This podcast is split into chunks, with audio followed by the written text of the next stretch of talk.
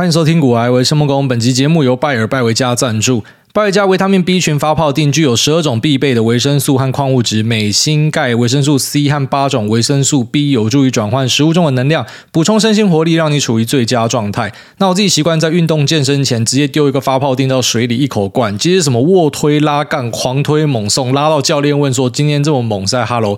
那其实去年追奥运的时候才知道，拜维佳是国训中心会固定提供给选手的营养补给品，帮助选手提振精神，让身体保持在良好的状态。那经科学证实。拜维佳中的维生素 B one、B two、B 六和 B 十二可以搭配身体运作，帮助能量转换，维持神经系统的健康。没有助于提振精神，那钙呢？它可以协助维持正常基础代谢以及神经肌肉的正常功能。锌则有助于去帮助皮肤组织蛋白质的合成，来增进皮肤健康。总之，一天一定拜维佳准没错，提升工作运动表现，思绪更灵敏。Power on！那这边放福利给大家，Momo 拜维佳 B 群发泡定三十定二合组，主委听众专属。福利优惠期间四月二十号到二十七号，两盒原价一千九，诸位优惠期间特弹六折一一四六，购买再送高质感保温杯一个，这是限量的。那此外呢，点击下方的链接去领取特别争取的折扣码，可以再额外获得厂商折到哀哀叫价。那我把所有的链接跟相关说明放在链接在这边，提供给所有需要的朋友们。好，那我今天看到确诊数攻上两千多，那如果没有意外的话呢，之后应该会看到一个指数型的成长哦。但是大家真的是不用太担心害怕，特别是你有听我们节目的，那其实我们就一直有跟你分享，呃，之前确诊的一些经验跟案例啊，还有在国外观察到的现象。那这是一个无可避免的事情啊，除非你想学中国去走那种非常极端的封城，但他们现在其实也在滚动式调整，因为发现这一套真的是行不通的。那不然你一定会看到确诊的数量上来。那甚至在欧美有一个说法是，如果你没有得到其实代表你是完全没有朋友的人，因为你只要出门，你就一定会得到。那得到之后呢，也不像媒体跟你强调的那些副作用什么的，因为我觉得现在就是故意去抓一些很小的东西放到很大。好，举例来说，流感有没有一些副作用？一定有。然后肠病毒有没有副作用？肠病毒对小朋友的冲击是不是更大的？其实都是的。但是为什么我们不会看到说每天有挂这个肠病毒啊？可能有多少小朋友因为这样子死掉啊？或者说，诶，流感啊有多少小朋友、多少老人家因为这样死掉？然后每天去照三餐跟你报，所以你当下那个感受到的恐惧度就是差很多的。那当然，我们很遗憾，就是一定会有些人在这过程之中，他就会呃，可能失去他的性命，或者说他有一些后遗症。可是这个是没有办法的事情哦，这真的是没有办法的事情。我觉得很多人在讨论这些议题的时候，他好像以为自己在玩模拟市民哦，好像我们真的哦，如果我真的很害怕这个东西，我就可以把大家都关起来，然后关到完全没事为为止哦。现在就开始有些人的说法，就是说，哎，我们台湾应该就是呃，没有那个本钱像国外这样开放啦，所以我们就应该慢慢来，慢慢来。好啊，那你一天好，假设有六千个好了，你你要等到全部人都得过一轮，那个是几年后的事情呢？你可以这样做吗？当然是不可能的。所以你一定要去接受这个事实。好，就像说你接受事实，流感就是台湾的十大死因。可是为什么这么多人不在乎？我自己本身我是每年都打流感疫苗啦。那我的小孩我也要求他去打了。哦，那可是我我不知道为什么大家这么多人不打。那其实你好像都没有在担心流感，就只是因为人家没有在报。那可能最近有一个小朋友很不幸的发生意外了，那大家就开始很担心自己家里的小朋友会不会出事情。你不要被呃这种很感性的东西去驱使你的一些判断哦，特别是你知道，我们就市场台，市场台一定会跟你强调这个，你被恐慌驱使，你被一些你你的情感所驱使，其实是不好的。你应该是更注重于理性上的数据嘛。那数据打开来看，请问死掉的人是老人多还是小孩多？其实小孩死掉数量真的极少无比啊。你你不管是摊开各国的数据，你都会得到一样的结论。所以当你在担心你们家小朋友的时候，其实你要更担心的是你爸妈。虽然我们会讲说，干爸妈你自己负责啦，你都长这么大了，你不要打疫苗，怎么干你家的事？可是真的，如果你用数据去看的话，比较危险是老人家啦。哦，所以小朋友呢不用太担心哈。那也不是说什么呃国外的这些洋人他们就不重视小朋友，拜托他们比起我们，我觉得他们甚至是更重视他们的小朋友，他们更更有这种家庭发展的味道，不像我们的啊虎爸虎妈。所以他们不是不爱他的小孩哦，很多人就搞得好像是就只有我们台湾人在爱小孩一样哦，只有我们台湾人会怕小孩会出事，说呃一定要扎疫苗什么。其实那时候在意大利的状况是这样，就是小朋友去打，那时候是不给你你打的。因为他们觉得，对于小朋友来讲，你的这个致死率太低了，你出事情的几率太低了。可是如果你打疫苗，大家有没有想过一件事情？如果你今天打疫苗，你小孩死掉，那今天这个谁要负责？我自己的立场是比较偏向于每个人应该为自己负责啦。其实甚至到比较直接一点，就是说你要不要戴口罩，你要不要打疫苗，都是你自己负责。好，那有些人会讲说，可是我会害怕，可是我会害怕那个他可能是有症，可是他没有戴口罩，那你就把自己的口罩戴好。所以我的想法，我觉得是比较偏向那种啊、就是所谓的自由派啊。那像这样的的想法，我以为在台湾之前是主流，因为那时候美国选举的时候，不是一大堆号称自己右派嘛？就你看，我就跟你讲说，台湾没有真正的右派，台湾都是政治右派啦。啊，这种选举有需要的时候，自己就变右派。他平常呢啊，就是大政府管制支持啊，这个这个地方跟中国真的是还蛮像的，我会觉得是很讽刺的一件事情。那为什么我会讲说人应该要自己决定这些事情呢？因为像刚刚前面讲到的嘛，那就是你没有打疫苗，有些人会挂掉，对，那是你自己的选择。那打疫苗挂掉的人有没有？当然有啊，有不良反应的啊。好，虽然我们会讲说那个也是很少数，对，可是如果他没有打疫苗的话，是不是他可能就不会死掉了？他可能染疫他不会死，但是打疫苗他就挂了。那谁要为他负责？所以，当我们今天一直在纠结这种，因为我觉得台湾人很多是很巨婴的思想，就像我们每次聊到发电的时候，台湾人要的是什么？我们要的是环保，然后又要便宜，然后又不可以在我家隔壁，他妈最好是有这种事情的。然后现在肺炎是讲，我需要政府要开放，可是政府又要去为呃每一个死亡的人负责。那同时呢，我又希望说我自己可以出国玩，可是我又不想被隔离哦，可是我又想在外面自由移动。那同时呢，我的小孩我希望他不要染病，可是呢，学校不准关起来，因为学校关起来我就不能够去外面上班，我就要回家照顾小孩。你不可能每个。都可以有，你知道吗？但是我知道很多人的想法，他就是停留在这，我也懒得去吵这个。反正我就是再一次的表态，我觉得其实应该是人对自己负责，你就是帮你自己的选择负责，就这样子。那没有人有资格去要求说什么，哎，你的健身房要关起来，你的饮料店要关起来，你那个台积电的生意不准做了哈，因为你们家有人染疫，你们全部要封城，政府应该要赶快升三级四级。没有人有资格，你你很害怕的，你就滚去山上，然后你就滚去山上就对了。那你不可以去要求别人一定要跟你一样，因为大家要生活，你可能你家是产业啊，干你很有钱，你可以不用生活，你不用工作，没有关系。可是别人要生活，别人要工作哦，所以人就是做好自己的事情，然后就是为自己负责，就这样啊。那其实我真的觉得不用太担心。那特别是现在确诊人数上来的，呃，站在我这一派的人一定会越来越多了。哦你一定会开始慢慢的去听到，呃，很多人跟你讲说，其实不是像这个媒体跟你洗的那样。哦，那媒体会这样，我觉得也是。那就是一个必然的现象。为什么他们会开始慢慢被淘汰？为什么有线电视现在剩下老人家来看？大家去思考这件事情。然后年轻人有点思考能力，也不会再去看那些智障媒体每天在报一样的东西。好，那我最近有跟一个金融圈的档哎，稍微切磋了一下。那这个是我们的听众啊。其实我做了节目之后，最大的收获就是，诶，我们听众有蛮多是那种，就是以前假设我窝在家里做股票，是一辈子都不会认识的人啊。那因为这个节目把大家聚在一起，对我来说收获很大哦，真的收获很大，未必是绩效层面啊。那对于很多事情的认知有更深一层，这样就是可能你不会局限在交易圈的一个看法哦，因为交易圈的看法其实未必跟业界的看法会是一样，甚至有时候会是相冲突啦。那最近案例就是你问电子业界的，我们不要讲说那种比较惨的什么 PCNB、DDI 那一种，我们讲说呃，可能是台湾的 IC 设计啊，或者说哎车用相关啊、晶圆代工啊，你问他们，他们说干嘛业绩超干好，订单不知道排到什么时候，可是他们股价跌烂。那你去问金融业界的，他们可能觉得啊，我们这个状况好像还蛮普通的。哦，那在交易部门呢，或者说做利差的部门、投资部门呢，啊，很惨啊，有些这个有吃到认列的亏损或什么的，然后他们觉得不太好。可是，哎，股价是涨烂哦，虽然可能最近金融股跌下来了，所以那个业界看到的东西跟哎我们可能在交易投资上看到的东西，那未必会是一样的。所以，当认识一点业界的人，他。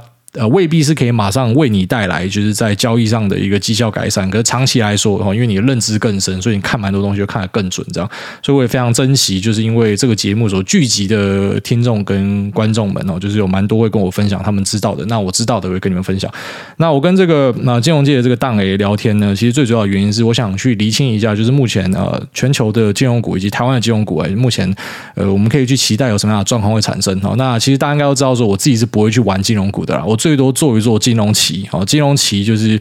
呃，等下简单来讲，就是它是一个金融指数的标的啦。那我可以透过金融期货去抓一些金融的短线的转折或什么，最多做这样。但是我没有在做什么长期投资，或者说，哎，对于他们的殖利率啊，然后有什么样的非分之想啊，我就要贪它殖利率就没有了，就最多打一打短线。所以啊，其实蛮多是想确认一下自己的一些呃短线上的一些看法，这样。好，那不重要，那是我自己的操作部分。我就想说这个啊，金融界大佬，因为他跟我讲说他讲的东西其实分享出来是没有关系的，所以我觉得，哎，那还蛮不错，我就顺便跟大家讲一下，哎，这个在金融圈里面呢。他们是怎么样看待这件事情的？那我们就几个重点来跟大家分享一下，就是我们到底讨论到了什么东西。那第一个就是我去确认一下防疫险这一块啊，因为其实我跟身边的投资圈的朋友，我们有在讨论到说，呃，防疫险这个一看就是很明显的一个大雷，哦，像是之前台产那一张，它赔率是两百倍，就是你保五百，然后它赔你十万嘛。那个怎么算都知道你会死啊，你死定了。他那时候会丢出这样的保险，应该是比较倾向于说，因为他知道台湾在呃疫情的管理上其实做的算是世界领先，然后所以他很有自信去卖这样的保单。那也算是阿弥陀佛，他的时间到期之后呢，那台湾才开始进入了 Omicron 的疫情爆发，所以算是闪过这一波。但是也因为这个教训，所以后来在卖保险的公司呢，他们都有重新精算过，就是我们比较常看到的保单都是长这样，它可能是呃五百到七八百，然后赔你五万块，我跟之前那一张五百赔十万的就有差了，因为那整个几率是有算过了。但是光是这样子哦，就是他只赔你五万，看起来好像还好，但是因为去保的人真的是太多，是数以百万计的，所以其实我们觉得这是有机会造成一个暴雷的。那时候我们就在讨论这一件事情。那虽然经过我们的讨论，我们觉得这个雷是不够大。就是没有肉吃啊！哦，你不是说什么啊？他会踩到，然后可能会因为这样子转亏损，所以你可以空爆它，没有肉吃。但是我还是跟这个呃金融界的前辈稍微讨论一下这件事情。那他也觉得这个保单是很扯，就是这个东西应该是注定会赔钱。那其实我们也注意到说，他们开始有去修改啊，就是首先就是有些东西不给你保了，到期就时间过掉就不会再有这样的东西。那再来呢，就是他呃开始去去调整一些东西，像是呃确诊跟隔离可能就不赔你了，现在可能只赔就是如果你要关去。负压病房的话，哦，这种比较极端的案例，或者说你的疫苗有出什么样的状况的话，极端的案例，他才会去做理赔。那以前的那一种什么隔离跟确诊就不赔了，哦，这也是合理啊。因为如果说他继续去赔这样的，那等到大家都去保的话，他们就炸掉。而且其实有蛮多人是他一个人然后保好几张。哦，那我听到比较北烂的，我相信是开玩笑啊，但搞不好真的有人这样做，就是他保了好几张之后呢，每天看到确诊足迹在哪，他就去那边踩点哦，就是干嘛？我就是要中标，他知道中标不会怎么样，可是他可以现领哦，妈，搞不好一个家庭大家都保好保满，就是妈直接领一台 进口车回来了。好，所以是有听到比较夸张的，我相信大家在开玩笑，应该不是有人真的这样做吧？那后来呢，他们这个保险的条款里面也会列啦，就是你不可以，就是你。在没有告知保险公司的状况之下啊，你可能保好几家啊，这个可能他就他就知道说你这个人有鬼哦，你搞不好要故意去踩点，所以我不会接受你的这个呃邀约哦，所以这个是我们有注意到的一个状况。那保险这一块呢，它是很高几率会会对这个保险公司造成一个亏损，但是它亏损的这个比例呢太少了，就可能就几亿几十亿这样，以整个公司来讲哦，那个影响是有限的，所以这个地方应该不会是一个太明显的炸弹。那再来就是在放贷这一块，因为放贷是属于大家都很看好的嘛，因为诶利差变大，是不是就代表说这个银行可以赚更多钱？哦，因为升息了嘛，啊，你要缴利息变多嘛，啊，他不觉得他妈就爽翻了。哦，当然这个可能是没有考虑到有些人会违约的状况。那我稍微去了解一下，就是这位呃前辈对于违约的这件事怎么样看？他觉得大概可能落到一到三趴吧，到明年底之前。哦，那一到三趴很多吗？他觉得还好。哦，就是可能去提高一点，像 JPM 这样去提高一点呆账的准备。那他知道有些会赔不出来，哦，那可能因为这样子就可以去度过这件事情，就是不会有太多人违约了，就大多数人应该还是可以去付他的信贷跟房贷，但是有少部分人，哦，就可能是那一种杠杆开爆的，那金流又不够强，那或者是杠上加杠流的，哦，什么叫杠上加杠呢？就先信贷去把头款干出来之后，然后再用这个头款去靠房贷，哦，有人是这样做的，那这样的人虽然是相对少数。那但是呢，哦，他们可能还是会对于银行的获利造成一定程度的影响哦。但就他们的推算，大概可能落到一到三趴之间，所以觉得啊，这应该也不会是一个太大的问题。但是对于那些可能觉得银行就是无脑会赚到很多的放贷利差的，可能就要去稍微注意一下，就是没有这么无脑哦。因为有些人会赔不出来，所以可能会因为这样子会导致呃这个呃这个银行会产生一些呆账的状况啊。好，虽然我们目前看到资产的状况也都很不错，就算你房贷付不出来，那其实应该也不会对。银行造成太大的损失啊，因为他他毕竟就是持有你的房子嘛，那把你房子拿去卖掉就好，所以呃，在评估上呢，会觉得对它不是一个这么完美的一个利多，但同时呢，它其实也不是任何的一个利空哦，大概这样子。那再就是有聊到双卡风暴啊，那这个可能年纪比我小，我就不会知道了。我自己只有经历过那个时代，但我只是小朋友，我只会唱歌，因为那时候二十九岁而已，所以对我来说呢，就是我知道潘玮柏有一首歌《George and Mary》啊，就是 George and America。就急便离啦，借钱不用利息啦，哈就是那时候可能大家都在扩张信用的时候，这个现金卡时代。那在那时候发生的状况呢，就是很多人去疯狂借钱嘛，然后中间变成卡债主嘛，就是卡债风暴，这可能大家就知道了。那他觉得呢，现在也是有卡债风暴的这个状况在酝酿中，但是他觉得当然不会像双卡风暴那样，因为大家有经验的。好，不过呢，现在我们看到的 BNPL 好 Buy Now Pay Later，其实就是在酝酿下一个风暴。啊，因为大家开始呃习惯于这种无限的去扩张自己的信用，那明明你自己可能是付不出钱的，那他觉得这些 BNPL 公司呢，蛮多是主张说，哎，他们可能有透过一些啊，他们都喜欢讲一些厉害的 buzzword 大数据哦，所以他有办法去精算出，就是他可以把这个违约控制在多少以下，所以他会赚钱。但他自己是认为啊，就是在他自己业界待过的经验呢，你是没有办法算的这么细的哦，你你你声称的这个模型呢，其实是不会 work 的，所以这个有机会成为下一一个炸弹啊，这是他的说法。但是会会炸多大呢？不会比那时候的双卡风暴来的大，所以你稍微回推一下，也发现，就还好，就是一个小炸弹。所以其实问到后来，你就发现说，就是我们可能注意到金融股有这边一个小炸弹，那边一个小炸弹，可是其实没有任何一个东西是真的会把金融股炸掉。难怪金融股会在台湾成为一个存股族的终极标的，大家都存这个，因为它是真的相对稳健。然后至少目前我们去见检它，我们看到的状况是这样。那最后面呢，就是投资的部分啊，投资的部分我们在节目里面已经多次跟大家提到，就是在这些啊金控下面的寿险，在海外有投资的部位呢，哦，那可能会遭受到一定程度的冲击。那再来就是在利差交易的部分，很多是直接大爆死。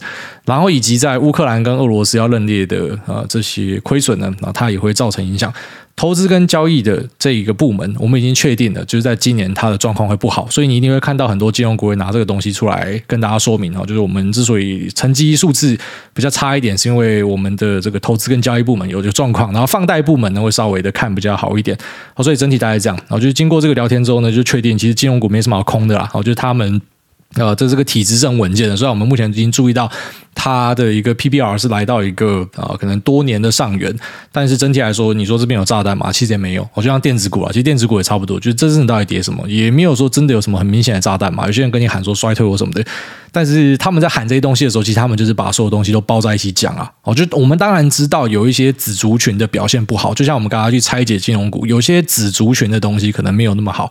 但是你要直接把整个东西讲成说啊，这个就是世界要毁灭了，是是不太对的啊。就是我们在在做交易、在做投资的，还是要稍微专业一点，就是不可以把所有东西都混在一起讲。哦，这电子差的是什么？你要很明确跟我讲嘛。那好的是什么？要明确讲嘛。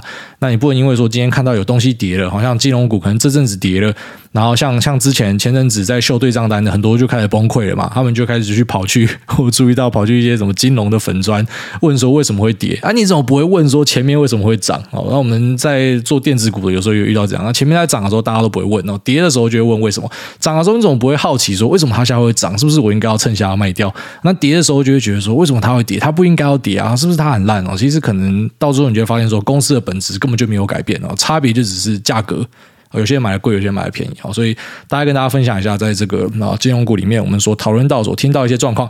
那接下来就稍微跟大家聊一下目前的盘势啊。我自己觉得今天是一个很不错的多头反攻的机会。好，以台股来讲是这样。为什么会这样说呢？因为台股的几个重点观测族群，呃，首先我觉得 ABF 是很重要的一个关键。为什么？因为 CC 位在它的啊法说会上面很明确的跟你讲说 HPC 很好，所以 HPC 我们直接联想到就是 ABF 一定要好，因为它是窄板。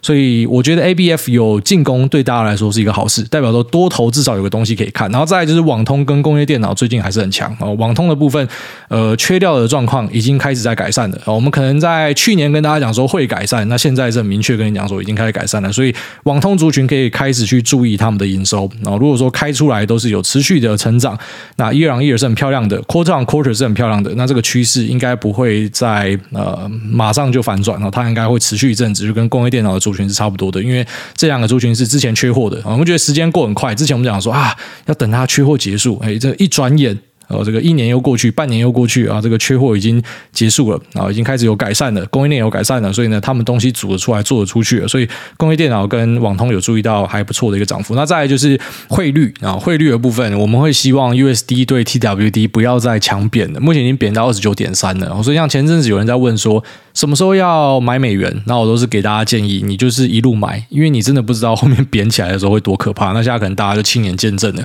从二十七喷到二十九。好像就是一瞬间的事情，哇靠妈！这个台币好像变南非币一样疯狂的在贬，那外资也是疯狂的在卖出我们的大权值。你看台积电跟联发科都被疯狂的提款，那卖出来的钱呢，就是汇回去美国嘛，应该直接推论是这样，因为 DXY 转强哦，美元指数转强，所以应该是往美国那个方向去走。那我们会希望说，如果有注意到。就是假设美元对台币没有像现在这样子火箭式的往上喷，开始做一个头出来，或者说美元指数稍微转弱的话呢，那可能可以期待就是权值股会有个支撑才会出现。好，因为目前我们怎么样评估都觉得基本面的影响应该是占小的，大部分是资金面的影响，全球资金面的一个移动所造成的冲击。所以，呃，这也是大家可以注意的。好，就假设我们要期待一个多头的反攻的话，应该是各个东西。东风都具备的话，应该是会更有机会。哦，这是我们自己会观察的一个重点。那再来就是，可能对于这个货币贬值，呃，很多人是偏向比较差的地方去看，因为啊，当然对我们的购买力会造成影响嘛。哦，你台币很强的时候，大家出国玩会觉得很爽，就是你还没有真的出国玩到，有些人搞不好连外币都没换到，然后台币就直接开始，然后对美元就开始屌贬回去啊，很多很多人就是捏着自己的蛋蛋，然后觉得很痛苦。好，但没关系啊，就在股票市场还是有东西可以注意啊。当你今天注意到汇率狂贬的时候，其实对于呃，就台湾的电子股来讲，大多数都是利多。好，那我先稍微说明一下，让那些听不懂的了解然后。为什么说是利多呢？因为你是出口，那你可能收的是美元哦。那当然，你今天收美元进来，你收了一百块，那台币是二十七的话，那你一百块换台币是不是就可以换到两千七百块？但是如果今天台币是二十九的话，贬到二十九，那你是不是可以换两千九百块？所以对于你来说，你是不是变有钱了？好，简单来讲就是这样子。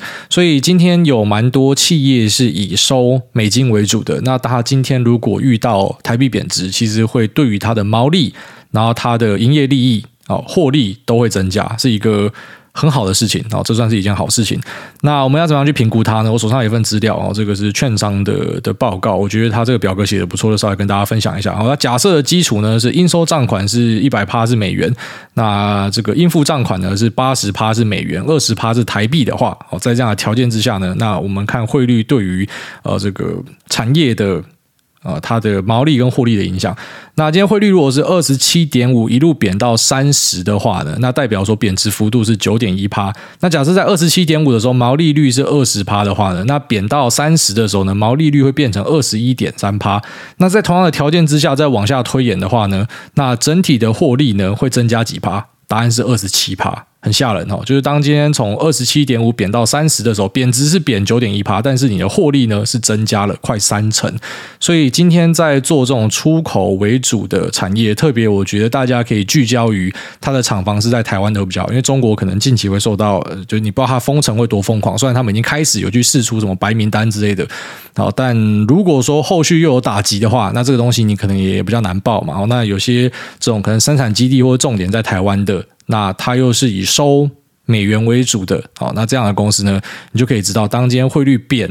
变得这什么啊八趴九趴，那它的获利呢是直接增加两成三成哦，这个是非常非常吓人的哦。那其实现在电子股上外面很多人看坏，但是如果我刚刚前面讲的，你还是要细分清楚，就是呃有些东西是好的，有些东西是不好的，你不可以一言以蔽之说整个电子股都是不好的。就像是在一个大金控下面，有些业务是好的，有些是不好的哦。如果你要走向更专业之路，你你就是不可以太这样子一言以蔽之去去帮人家盖棺论定哦。就是你在市场里面随。其实都还是有机会，虽然我们可能目前看到整体的呃各项标的表现都不太好，只剩下一些小标股、一些农粮、一些能源，或者说呃什么风电哦，就是小型标股、金属啊冲来冲去啊。但是呃，我觉得科技股，你如果说还是对它有信心的话，哦，不觉得它未来很差的话，你要想，那不是每次都追高吧？那你在低档的时候，就算你现在不太敢买，你想要再等，你想要再观望，OK。可是你总是要先列好清单，就是你只要买什么，你不要每次都等到那种可能人家已经开始在涨的时候，然后再。在那边追，然后追到后来又要问人家说：“现在这东西要要卖？”哦，其实每次在这种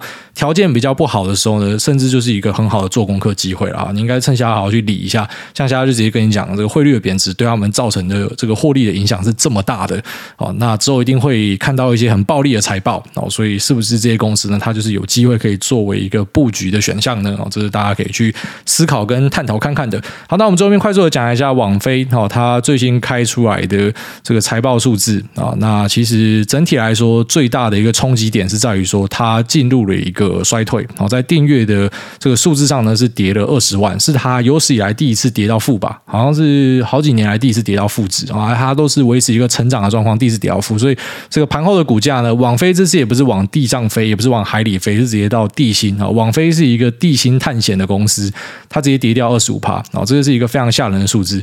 我觉得 Bill Ackman 最近真的是蛮背的哦，他买星巴克，然后他买 这个 Netflix，那可能很多人看到他买 Netflix 就跟着买，然后就一起一起下水饺。我自己本身也是 Netflix 股东了，所以呃，当然看到这个已经没有什么太大感觉，因为一次跌掉太多，反而会让你没有感觉，就觉得。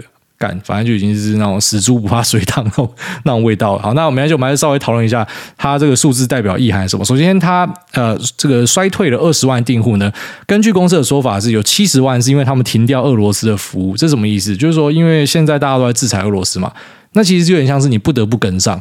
哦，因为这些金流公司可能也都在制裁，所以如果你今天还在跟俄罗斯做生意的，他干嘛直接断你金流之类？所以像台湾的华硕本来想装死嘛，他没办法干，人家那耶鲁的教授直接拿着一个清单，一个一个点哦，你们谁还在供应俄罗斯的？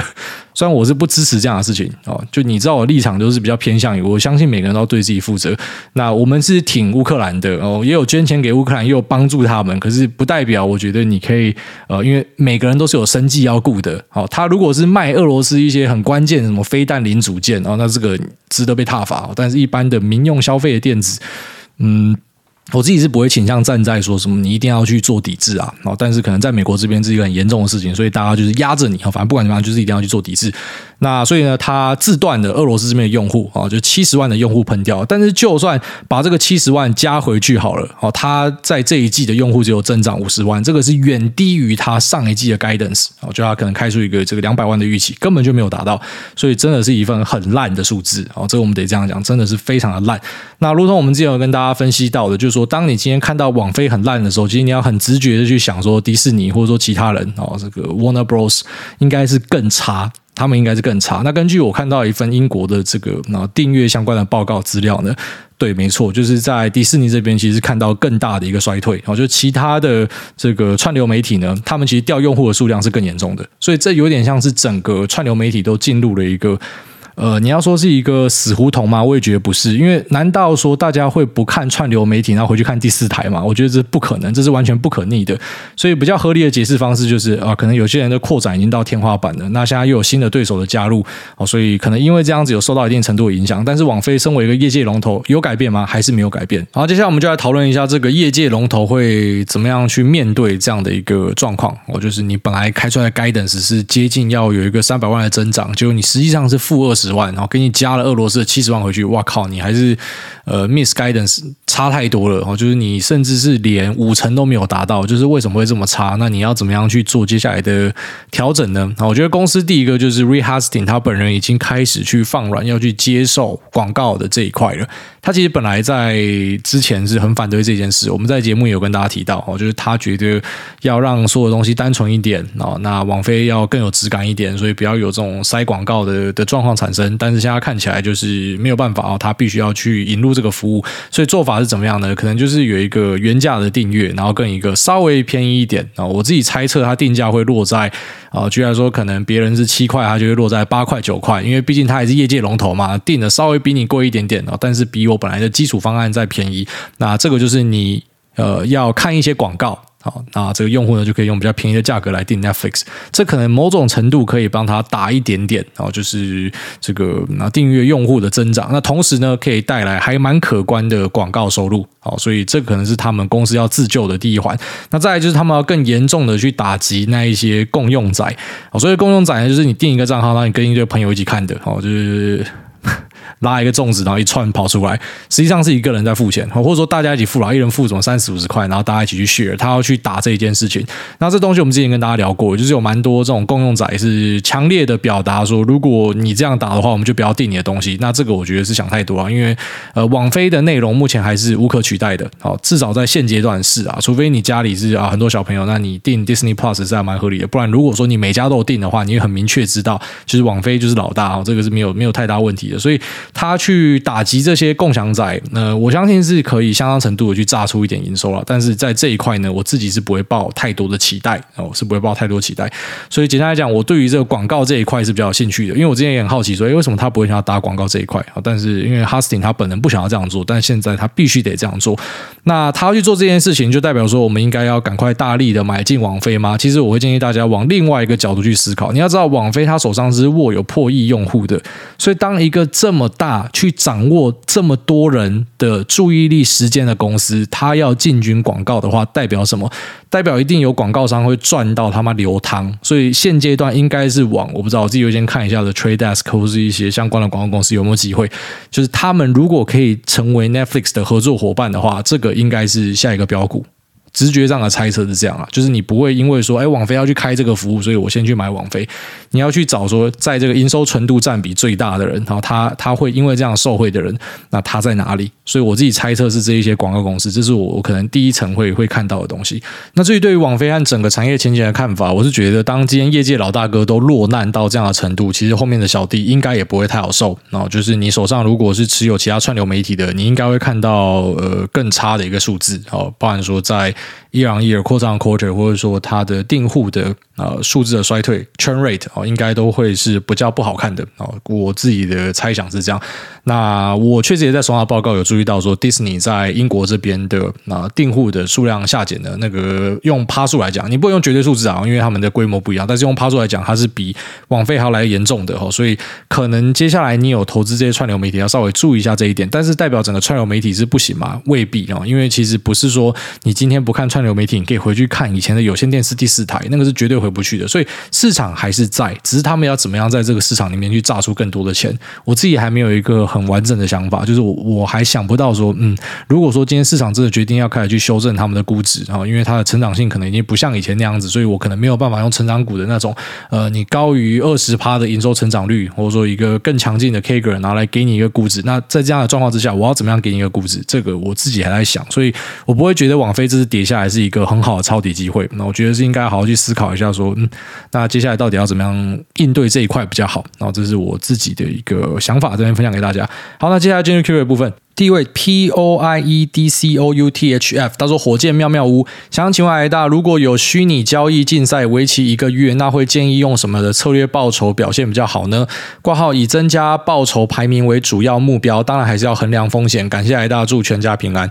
呃，如果是什么投资比赛，然后为期一个月，基本上他就不是在考你选股，这跟选股。”我觉得没有关系，就所谓基本面选股，因为基本面要在一个月内反应。你去问任何一个专家，应该告诉你讲说，干这是假小啦，这比较偏向是要抓事件型或是动能。所以选股的标的呢，就是去抓事件型跟动能。是什么意思？事件型就是说，哎，你知道有谁要被并购，当然这比较困难啊。一般像你们这种参加选股比赛的，相信是什么学生或刚出社会的吧？那你可能也比较没有这种线可以知道这样的东西，所以你会怎么做？你就去学那种什么，像经济日报他们不是会办一个什么投顾的比赛吗？那你就看他们选的标的，每个人都嘛选标股，都选那种已经拉出长红 K 一两根的，因为那不是他的钱嘛，他不会真的赔钱嘛。只是像这样的标的，我们也会比较期待说，哎，短线上像那华兴一拉就好几根，所以你在什么一两根追进去，你就期待后面继续拉嘛。但大家也会遇到怎么像什么上尾头控拉一根，然后后来就倒回来的。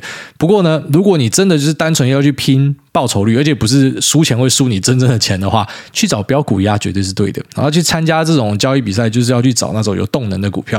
然后下面这个 Ben 零九五五他说，给五星大家吹，我就不吹了。关于经营权抢得的好处，以 Elon Musk 来说，取得十趴的股份，Twitter 获得董事。那如果现有董事们对目前的执行者不满意，Elon 的名气和身家就可能成为执行董事。伊朗在以投资名义请 Twitter 现代投资伊朗的母公司或相关的事业，一来可以增加资本投入，也可以分散风险，用十分之一的金钱来控制整间公司的金钱流向，而不是影响公司的营运方向。那这是我以前听到的说法，有无可能呢？那巴菲特的扑克下是否也有可能是这样运作的呢？OK，所以你的意思是讲说，你是要去取得一个董事的席次，然后进去里面，然后想办法去把公司的钱拿出来，去用在自己的公司上面，为自己一己之私赚钱，这个叫背信。然后这个是你会被股东告 到靠背的。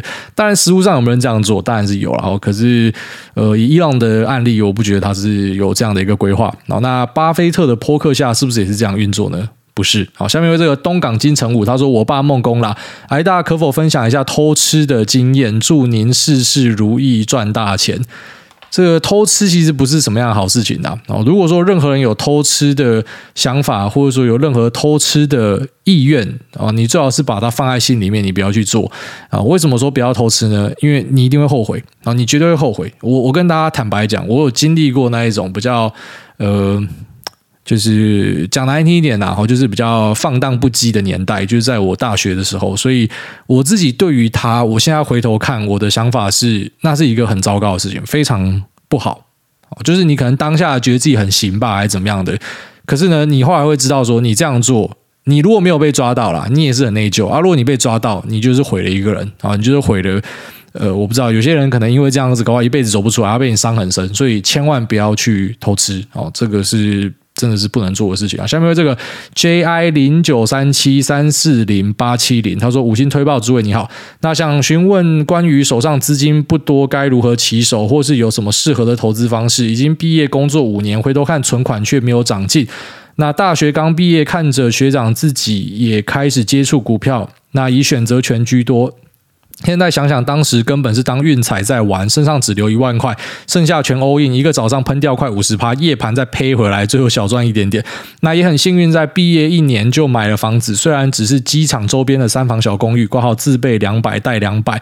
那之前有一笔钱就拿去还本，还到剩一半，太晚遇到主委，现在才意识到，现在两百万跟之后的两百万根本不能比哦，没错。然后说买房之后也就没有进场了，现在手上只有十几万而已。一方面职位调动。没有时间一直看盘，也没有那个心脏砸选择权。那现在每个月收入大概四到五万，扣掉保险税、贷款等开销，大约只有两万可以投入。那目前是每个月丢六零八跟美债，因为看空美债比重稍微拉大一点。那想问诸位，对于还没有本金的情况下，能投入金额又有限的状况之下，在不贷款的情况下，是否有什么方法可以投资或是累积资金？还请诸位开示。好，那你刚刚前面讲到一个东西哦，你提到说，呃，你都是没有存款，好，毕业工作五年没有存款，所以这个是投资的问题吗？不是，这个是本业不够强，或是你没有存钱的问题，这个是两回事。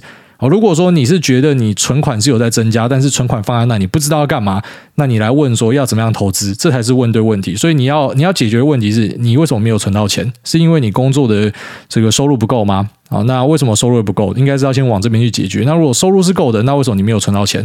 啊，是不是你可能支出太多了？那再来才去思考说要怎么样投资？那你说你投资的选择是六二零八跟美债。其实会会去投美债的，或者说使用 OP 去 long or short 美债，我觉得是还蛮进阶的哦，就是蛮少人会想到这个啊。但举例来说，像是那个卡山卓啊，呃，大卖空那个主角啊，Michael Burry。他就是有有有在美债上面做操作，我们之前也是跟大家分享说，我、哦、干这个真的厉害哦，他他七早八早就切进去做这件事情，那这个是属于比较比较专业交易人可能才会想到的东西，所以诶，又想到这个，我觉得还还蛮厉害的。然后每个月只有两万块，要要怎么样做？呃，你当然还是可以重操旧业去使用选择权啊，只是你自己不用我讲，你也知道选择权的风险嘛，就是。你如果没有押对，你可能呃，你放到到期就归零嘛，没有到期可能也是直接嘛赔掉半条命嘛。那这是不是你要的生活？好，其实当你在问任何这个投资的呃规划的时候呢，就是你你很明确第一件事情就知道这到底是不是你要的生活。我不会去讲说你使用选择权就不是投资，因为有些人可能他就是用选择权啊，有些人就是用 leap call 啊。那个裴洛西的老公不就是都是用选择权吗？可是你会说他不能投资吗？他不会投资吗？不能这样说。但我看你的这个。论述啊，就是你你过往发生的状况或什么的，然后你现在要去压选择权，我会觉得太照进哦，真的太照进。你不如先试看看，先走比较稳健的方式，然后都使用现股，然后真的有赚到钱，再去考虑要不要加大杠杆。但是我还是会建议不要加大杠杆。我对大多数人的投资建议都是说不要使用杠杆，因为你没有遇过系统性风险，你不知道。就如果你今天真的遇到的话，你使用现股是不会毕业的。好，可能这个系统性风险就只是一个暂时的现象，像是这个二零一八年的呃期货大屠杀，它只是一个瞬间而已。但是有使用杠杆的就全死了，你那一波你就死了，所以有点像那种一枪爆头啊。我们要去避开这种一枪爆头的机会，所以会尽量建议大家，呃，你今天是钱少的时候或者钱多的时候，其实都是差不多的。那那不会因为你钱少钱多有差别啊。真正的差别是说，就是如果你真的还是觉得。想要试看看赚快钱的话，你可以规划一定比例的部位去试看看，就是你想要做的那件事情。只是多半你会发现说，应该是很困难达成。然后所以好好的存钱，然后先使用现股，那现股做的稳健，做得好，有赚到钱。再去考虑放大杠杆，好，但是我还是建议你不要放大杠杆，这是我建议啊。下面为这个真廷二宝爸，他说五星送幸福，五星吹爆，小弟被朋友拉进来听挨大讲的观念，真的是小白圣经，那真是上下班通勤必备良药。在此要借您的金口，祝我近期求婚成功的好弟兄海豹哥跟他未婚妻芭芭拉白头偕老，永浴爱河，祝爱大一家平安幸福。好，这个真婷二宝爸他要海豹哥跟芭芭拉哦两个白头偕老，永浴爱河，那祝你们。新婚快乐，早生贵子，一切平安啊！下面一位台来自台北的小菜鸡，他说：“诸位你好，你的节目真的非常棒，先来个一二三四五六七星吹捧。那你每集节目我都有听，不论是有关股票投资还是生活方面分享，都是获益良多，打开新世界。那祝福你的节目可以长长久久，一家平安。那想起你前阵子买了把屌炮电吉他，不知道下次是否有幸听到诸位来一段 solo 呢？好。”之后有空就来收一段收报啊！下面这个荔枝妈妈她说：“舒压培养夫妻感情的好节目，和先生在通勤的时候一定会一起听挨大的节目。那几个最爱的点一定要说一下。如果挨大倦怠了，可以用以下的元素录节目，我们一样会继续听报：一、产业和一些公司的竞争力、产业价值，括号每次有提到都会把那集回听超多次；二、乡民口音，然后三、请人家去看医生。如果有幸被念到，还想加问一个：如果有。有个很喜欢的股票，但是它的流动性很差，交易量超低的话，癌大会避开这种股票吗？之前看到更新的毛利超好，营收也都持续成长，也有很强的竞争优势，题材也蛮纯的，但交易量实在是超级低。小资如果买个一张也成功，直接影响当下的股价。那如果要卖的时候，可能卖不太掉之外，这样的股票有什么缺点吗？感谢癌大的无私分享看法。好，首先先谢谢上面的建议啊，然后再就是。呃，如果你遇到一个流动性差、交易量很低的股票，该怎么样处理？呃，其实还是可以做啊，为什么不可以做？哦，就是价投仔其实每天都在做这样的事情，就至少我身边的价投仔啊，他们蛮多买的股票，就是以他们的资金来讲，他可能一次打进去绝对就是锁涨停啊，可是他就是慢慢的哦，光是布局，有些人布局就布两三个月以上，那这样的股票有什么样的风险呢？啊，如果你是使用融资。杠杆，或者说你是借钱，那可能会比较麻烦。就当你今天需要很快的把这笔资金出掉，你是有资金压力的时候，你会有流动性的问题，你会出不掉。哦，你甚至锁跌停锁在那边都没有人跟你买，大家以为说，哎，干嘛了？跌停了，是不是有什么大事？没有啦，干，那是我要缴房贷啊，我没有钱的。哦，会有这样的状况产生。所以一般来说呢，如果你要去玩这种狗屎鸟量的烂股。我们讲的是交易量的烂哦，不是说这个公司本身烂。好，那像这样的股票呢，我会建议大家，就是说你是慢慢投入，然后出的时候也是慢慢出。但是流动性问题呢，呃，这个还是一个比较棘手的事情啊，因为有时候要卖没得卖也是很麻烦。不过我知道证交所他们应该有在推这个造市机制吧，就是他有开始会去帮很多股票造市，可能就是啊上面两档挂，下面两档挂，那你要慢慢出是出得掉，但是你要一次出，可能还是直接把它打穿。好，所以。面对这样的股票，你可以去做投资，啊，你也可以去持有它，这都没问题。只是呢，你不可以有资金的压力，好，所以如果你这笔资金是不有压力的，你可以接受慢慢进慢慢出，不会不能投资，好，没有这样的问题啊。下面为这个。银行 IT Boy 他说：“高山牙套地，高山好冷，先吹股癌。据小弟多年的观察，或许未来三到五年走缓跌，或是开启许久未见熊市的机会是相对高的。不知道如果是处在这个时期，诸位的部位会转去何处？民生、黄金、指数、债。”还是 Micro 软啊，微软。然后说，另外想问的是，主委通常会怎么样判断一个时期的转变？那像是进入了缓跌，是什么东西让主委觉得，嗯，熊市全面启动的这种感觉？以小弟个人的感觉是，当有追的各个巨头一段时间持续看坏市场，那并且长达月季的大盘下修，加上会长期影响全球市场基本面的因素，挂号倒债、次贷或者说死马。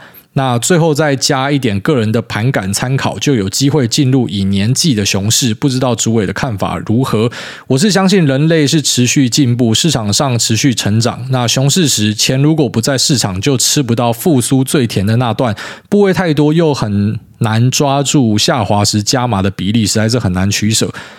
好，那首先呢，这个加码比例的问题是非常难回答的啦。哦你太快把资金打完，你也痛苦嘛？那太慢打完的也会痛苦嘛？因为反弹之后，你还有一堆现金在手上，所以愿赌服输。好，这种问题其实真的没有什么问的，因为你就是压好离手。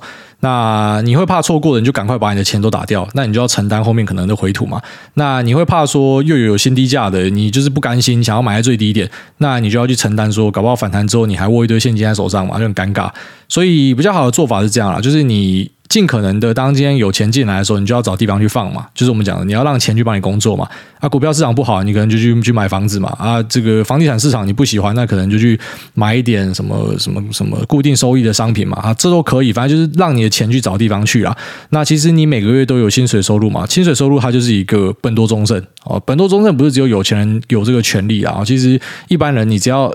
呃，每个月的可支配所得是正的话，其实你都是可以办到这种所谓的本多终身，然后让你的成本是平滑，只是在过程之中你有没有办法扛住而已。好，问题就是你有没有办法扛住而已。然后再来就是说什么数以年计的熊市或什么的，呃，这个是一个太预测性的东西，就是我不喜欢讲预测的东西啊，因为蛮多东西我们就是要实际上遇到之后去做调整。我是很相信那一种啊，见招拆招、见机行事的，因为我不觉得预测跟白日梦有任何的意义。就像生活中，你九成的幻想都不会发生。啊，你在那边想半天，说什么？待会我的女朋友来啊，那她可能会这个有一点福利哦，然后之后我们会一起出去，会去哪？然后她很高兴或什么的，就没想到她一来，然后我让你脚很臭，她直接走掉了。所以你后面想的东西全部是假的，就大多数人的空想都是假的。就像我们在去年的时候，你还记得吗？跟你分享说，美国各家投资银行各家哦，他们对于标普的目标价是开多少？五千嘛，哦，共识是五千嘛。那现在标普一点，你知道大家怎么做吗？每个人都下修。啊，所以预测到底有什么意义？我从头到尾都觉得预测是一个完全没有意义的事情，所以我是非常反对预测。但是没有办法，因为市场就是喜欢这种预言家。哦，不知道怎么骂印度低能童，为什么大家一直报？就喜欢预言家嘛。即便他预言的东西可能一大堆不准的，没有就是报他准的东西，反正就是一个话题嘛。所以预言是一个完全没有意义的事情啊。你说进入熊市，现在算不算熊市？很多股票已经进入熊市啊，这没有问题啊。大盘有没有熊市？大盘还没，只是你真的要等到大盘进入熊市来调整嘛？那也太慢哦。你等到这个台股进入熊市多少？一万五千点啊？哦，你用下一万八去乘以二十趴嘛，差不多嘛。一万五就是一个 bear market 嘛，你等到那时候再调，那时候的股票可能跌掉五成了。所以过程中就要调了，像我们的感觉就是，你开始注意到手上的标的很多涨不动，那表现不好。你过去两年表现超好，现在表现不好，你一定开始去思考哪里有问题嘛。所以上一集来跟你分享 long short 嘛，因为如果今天行情很好，谁要做 short 啊？妈直接就弄到爆就好。但有一些比较注意风险的，他平常就会去锁一个 long short。可是大多数这种嗯地方闲达，或者像我们身边这些人，你可以做多的时候，我们就是做多，因为做多报酬才漂亮嘛。啊，就是因为你开始注意到状况不太对，先进入一个防守状态做 long short。可是当你做 long short，就代表说。你觉得市场不好吗？就一定会进入一年的熊市，这个就进入预言。我们是不预言的，所以今天如果开始发现，好像我刚才前面提到的，诶。这个台股假设真的有要再重新进攻的话，我们就去做调整，因为我们根本不知道就未来的状况到底会怎么样。我们能够比较明确知道的就是产业的一些变化，那个是骗不了人的。好，Netflix 是一个业界领袖，骗不了人的，大家都在用，这骗不了人的。可是股价就是会上上下下，会动来动去。啊台积电他讲的那个法说这么好，为什么它还跌？不知道。哦，所以当我们今天真的看到这种市场进入一个，然后可能是一个比较悲观的，或者什么熊市的氛围或什么的，有时候你还是得尊重它啦。哦，你不能够都很简单的讲说什么啊，你就是长期投资，因为蛮多人会这样说服自己。你只要买到东西跌，你就讲说我在长期投资，但这个观念其实不对的，因为你不能够说等到这个损益实现之后，它才是实现。我我推广大家，你要有一个净值的观念，就是你当下要买进的东西，它今天的价值多少，这个就是你目前的净值，就是你的身价啦。那你的身价就是一直在一个不好的路上，然后你就期待有一天你会像巴菲特一样，你看到的东西会变钻石，你不觉得有点在幻想吗？哦，所以我会觉得你还是要尽可能的放自己在一个正确的地方。当你今天在做的东西是在让你赔钱的，你一定就要去减少这个东西。哦，就我们怎么把投资做好？我觉得很简单的观念就是说，你你一个做了有成效的东西，你就继续做。好，这个是我昨天听那个我们电玩群众龙讲的。好，那我觉得还蛮有道理的，就是有有成效的东西，对的东西，你就重复做，即便它的报酬可能会变好，但是你这样做可以赚到钱，你就是应该反复的去做它。好，就是一个给自己的那种心理上的一个正向回馈，那你也会更趋向于去做这个所谓的对的事情啊。好，所以不要去预测说什么未来一定会是熊，一定会是什么的。我知道现在市场上太多预言家了啊，一定会衰退或什么的。你知道重点根本就不是去做这一些预言，然后这时候可以套塔莱伯之前有讲过一段话嘛，就是说你不要跟我讲就有的没有啦，你直接给我看你的配置比例就好，因为讲大家都会讲啊，所以我才之前跟大家讲说，我在参考市场意见的时候，我不喜欢参考那些所谓什么分析师或什么，我要参考地方贤达，手上有破亿的，你真的有压的，我才相信你嘛，干你都没有压的嘛，你要嘴炮太容易了嘛，所以很多人会在那边喊说什么，好，就来说这个未来一定大多头。啊，如果说你钱有压，OK，你的你的说法我可以参考。那说什么未来一定会衰退，你一定要持有一堆现金。现在不是开始很多人喊说什么要持有现金吗？你知道那个就是在讲干话，因为重点根本就不是持有现金，而是 when。对不对？因为我们最后面是要投资市场嘛，所以那我请问一下，我什么时候可以丢？哦，等到状况明朗再丢，这个干话，啊就你干，我怎么知道什么时候是状况明朗？哦，就类似那种台湾不是有那种。长期看空房地产的嘛，先讲哦，我不是挺房的人，大家应该都有明确知道吧？但是有些人那种妖言惑众的，我看了也不习惯啊。就是他会跟大家讲说什么，现在买房都是白痴，都是智障或啥小，然后自己就跑去买房嘛，然后跟你讲说扣现金扣在手上，就后来越扣扣到后来嘛，干那个房价都已经喷到天上去，然后你什么都没买，现金购买力被吃光。所以你要负责任一点讲法，就是假设你是要当大预言家。你是要跟大家讲解方的，你说好会进入衰退，会进入熊市，那我问你什么时候现金可以打进去？我听你的啊，我扣现金啊，越扣越多啊，那扣两三百万啊，然后反弹都结束啦，股市都创新高啦，下个新高又出来了，那我手上还拿一堆现金啊，这种空头博士我们不是没看过啦，一二年、一五年、一八年、二零年都有啦，跟你讲要扣现金，扣到后来，然后莫名其妙跟你讲说，我现金已经全部打完了，所以我们不要去做预测啊，预测是一个。没有意义的事情，因为你知道的太多变数。就是在在去年初，二零二一年初的时候，你有想到俄罗斯突然跑去打乌克兰吗？然后在二零一八年的时候，你有想到会有一个肺炎吗？啊，然后在这个二零一五年的时候，你有想到突然会有一个什么中美贸易战吗？干，哎，那时候那个什么，川普他的孙女还在还在唱那个中国的歌，哎，好，还在穿红袍，哎，那时候跟中国关系多好。你有办法算到啊？没办法算到，所以真的只能够见招拆招啊！这是我给大家建议。那这里面。